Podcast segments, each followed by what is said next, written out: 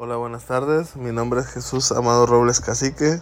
Soy estudiante de la Ingeniería Industrial y Procesos de la Escuela UNIDEP.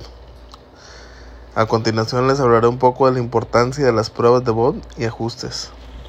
Las pruebas de Bond de ajuste son pruebas de hipótesis para verificar si los datos observados en una muestra aleatoria se ajustan con algún nivel significativo a determinada distribución de probabilidad uniforme, exponencial, normal u cualquier otra. ¿Qué es la Bonat de ajustes? La Bonat de ajustes es un modelo estadístico, describe lo bien que se ajusta un conjunto de observaciones. Las medidas de Bonat en general resumen la discrepancia entre los valores observados y los valores esperados en el modelo de estudio. De igual forma, ¿qué son los ajustes de distribuciones?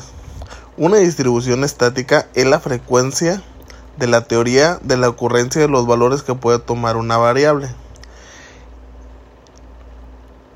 En el modo ajustar simulación se compara un conjunto de distribuciones estadísticas teóricas o con cada uno de los campos de datos. Igualmente, ¿cómo se puede hacer la prueba de Bonat de ajustes?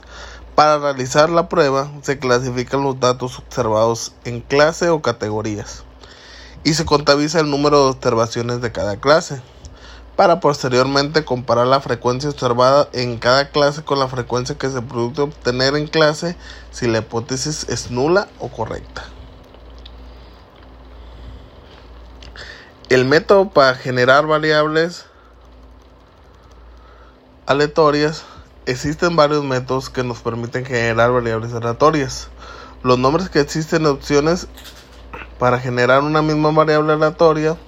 La elección del método adecuado se puede basar en una serie de factores como 1. Exactitud.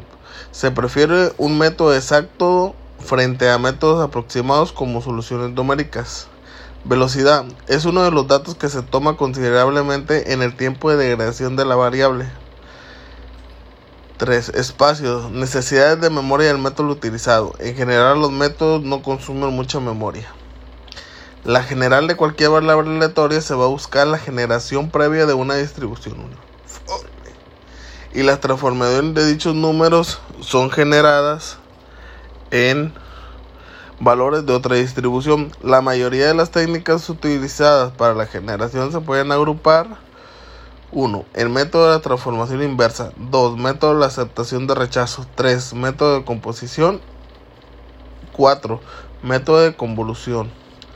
Pues esto es todo y espero les haya gustado. Un saludo.